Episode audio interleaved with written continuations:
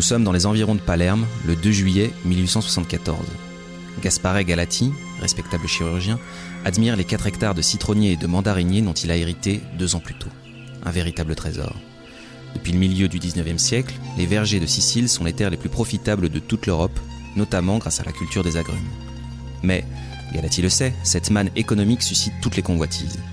Dans une Sicile en proie à des troubles et des révoltes sans fin, la mafia en profite pour s'étendre et prospérer, organisant un juteux racket sous prétexte de protéger les précieux citrons. Ce soir d'été, alors que le docteur emprunte un sentier de sa propriété, une série de déflagrations l'oblige à se jeter à terre. Plus loin, il aperçoit des tireurs embusqués. Le canon d'un loupara, un fusil à double canon scié, tire le coup qui achève son nouveau gardien. L'homme gît au sol, l'abdomen déchiqueté.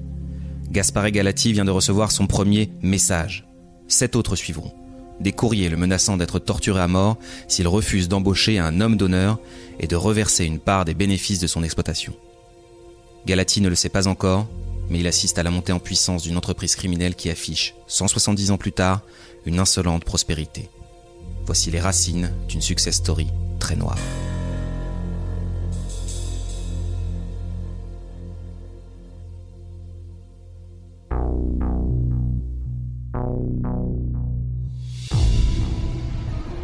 Scène de crime, saison 2.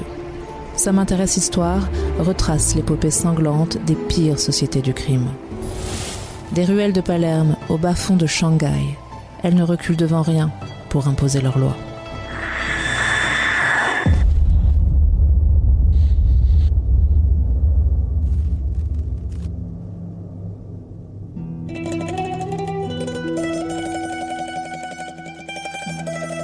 Le bon docteur Gaspare Galati n'a pas fini de compter les morts sur sa propriété.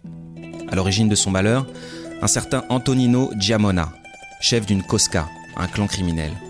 Officiellement, cette Cosca a pour façade une confrérie religieuse. Plusieurs autres crimes sont commis sur la propriété de Galati.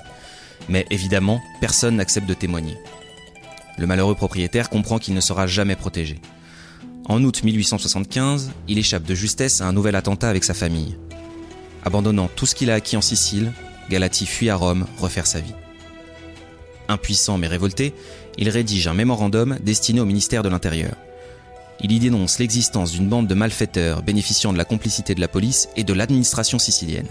Galati évoque une hiérarchie criminelle, des rituels d'initiation et un code fondé sur la violence, la corruption et l'extorsion.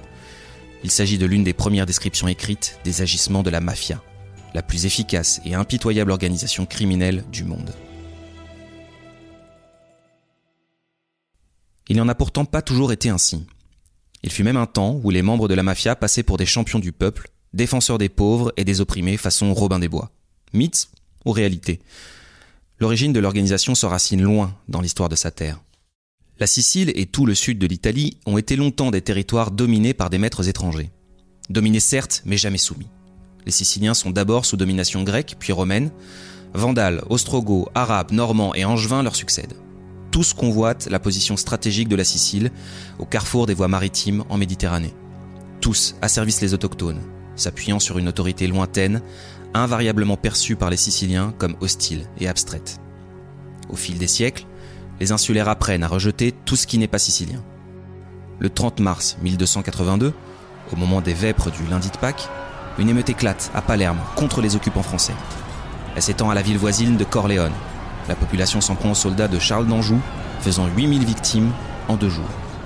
Ce massacre passera à la postérité sous le nom de Vêpres sicilienne, un acte de résistance du peuple contre l'occupant qui ne fera ensuite que s'amplifier. Serfs et paysans siciliens constituent des fraternités clandestines opposées à la langue, à la culture et à la société des envahisseurs étrangers. La population en détresse prend l'habitude de se tourner vers ces fraternités. La mafia d'alors s'apparente à une sorte d'association de secours et d'entraide. À juste titre, les natifs se sentent dépossédés de leurs ressources et exploités jusqu'à la misère. En 1860, le nationaliste Garibaldi débarque à Palerme avec 1000 hommes pour achever l'unification de l'Italie. Les terres autrefois réservées aux pauvres sont confisquées et privatisées. Le royaume d'Italie veut imposer le service militaire, déclenchant une révolte qui ne sera brisée qu'en 1865 au prix de 2500 tués chez les rebelles la mafia intervient en recrutant comme soldati les insoumis réfugiés dans le maquis. En 1870, le pape Pie IX s'oppose lui aussi à l'État italien qui a annexé le territoire romain de l'Église. Opportuniste, la mafia clame son respect pour la religion. C'est l'ère du brigantaggio. Face à un État qui peine à s'affirmer sur l'île, les brigands se livrent au pillage systématique et les mafiosi recrutent parmi les gardiens des domaines, les gabellotti. Les grands propriétaires terriens, les latifondisti, ne peuvent plus qu'accepter de coopérer avec la mafia. Une économie parallèle se met en place. Même les honnêtes gens finissent par avoir recours à leurs services pour assurer leur sécurité, d'abord volontairement, puis de force. Le racket devient une pratique incontournable. La mafia devient un État dans l'État, qui va patiemment infiltrer la fonction publique, échelon par échelon. Le 9 juin 1875, le correspondant du Times à Rome décrit parfaitement cette société du crime. La mafia est une secte intouchable dont l'organisation est aussi parfaite que celle des jésuites ou des francs-maçons et dont les secrets sont encore plus impénétrables. Au début du XXe siècle, la légende noire de la mafia s'écrit sous le nom de Cosa Nostra, notre chose en italien. Une organisation tentaculaire et hyper hiérarchisée. Son premier parrain historique s'appelle Don Vito Cacciofero. Cacciofero grandit à Bisacchino, dans la province de Palerme. C'est le fils d'un garde armé de la mafia au service du baron Inglese. Ce dernier s'est illégalement approprié des terres de l'État. Cacciofero n'est jamais allé à l'école, mais il est doué pour apprendre. Il se marie vers 16 ans avec une institutrice de son village qui lui apprend à lire et à écrire. À 18 ans, il prête serment à la mafia. Il devient gabellotto, collecteur de revenus, pour le baron Inglese. Il est incarcéré à plusieurs reprises pour extorsion, incendie, menaces et enlèvement.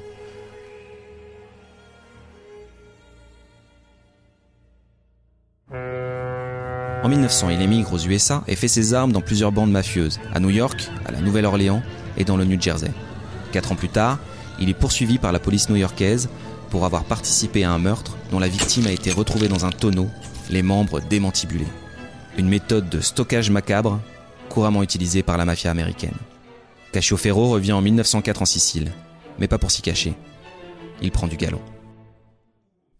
Il devient l'homme de main d'un politique local, une flottille de bateaux spécialisés dans le transport de bétail volé lui permet de faire fortune. Cacciofero est devenu un don, un parrain. Il évolue dans la haute société mafieuse, pavoise au théâtre et flambe au casino.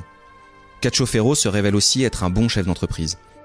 Il fixe les codes de ce qu'il appelle Cosa Nostra, une entreprise bien rodée qui renforce ses liens avec son extension américaine et rationalise les pratiques de raquettes.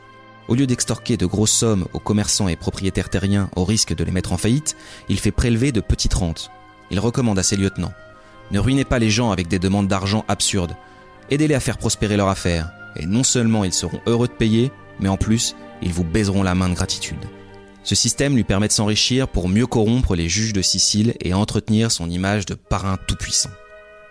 Luigi Barzini, journaliste italien, le décrit au début des années 1920 Don Vito inspire la peur par l'usage de son ascendant naturel. Ses manières sont princières, son attitude humble mais majestueuse. Il est aimé de tous. Très généreux de nature, il n'a jamais refusé une demande d'aide et a distribué des millions en prêts, cadeaux et actes de philanthropie. Quand il accomplit un voyage, chaque mère l'attend à l'entrée du village, embrasse sa main et lui rend hommage. Sous son règne, la paix et l'ordre sont observés. La paix de la mafia, bien sûr, qui n'est pas celle que la loi d'Italie aurait imposée. Mais les gens ne s'embrassent pas de considérations aussi subtiles.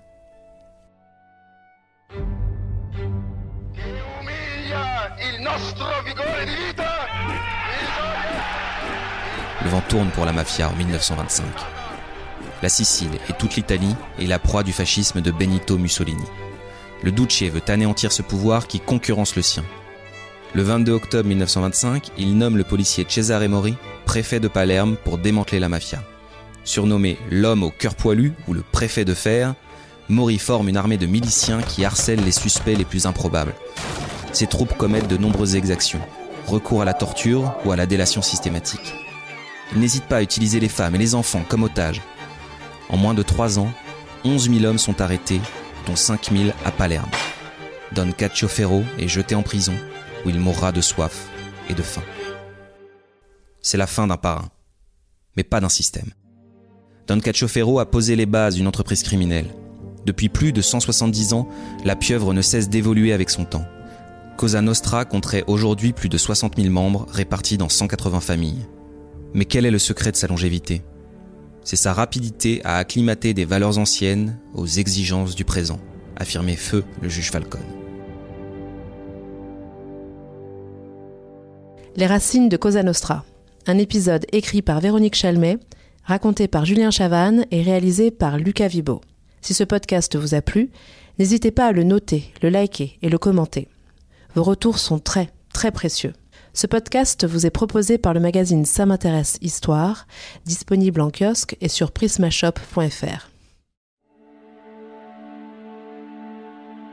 Lancez-vous dans une traque haletante et impitoyable à travers les Balkans avec La Vierge jurée, le nouveau thriller de Jean-Christophe Beaucoup. Skander est une vierge jurée, une femme albanaise qui a choisi de devenir un homme et de prendre les armes. Marcus est un tueur à gages en quête de rédemption. Ensemble, ils doivent protéger un enfant des tueurs lancés à ses trousses. Une chasse à l'homme effrénée, distinguée par le Grand Prix du suspense psychologique 2021, décerné par Saint m'intéresse Histoire et les éditions Les Nouveaux Auteurs.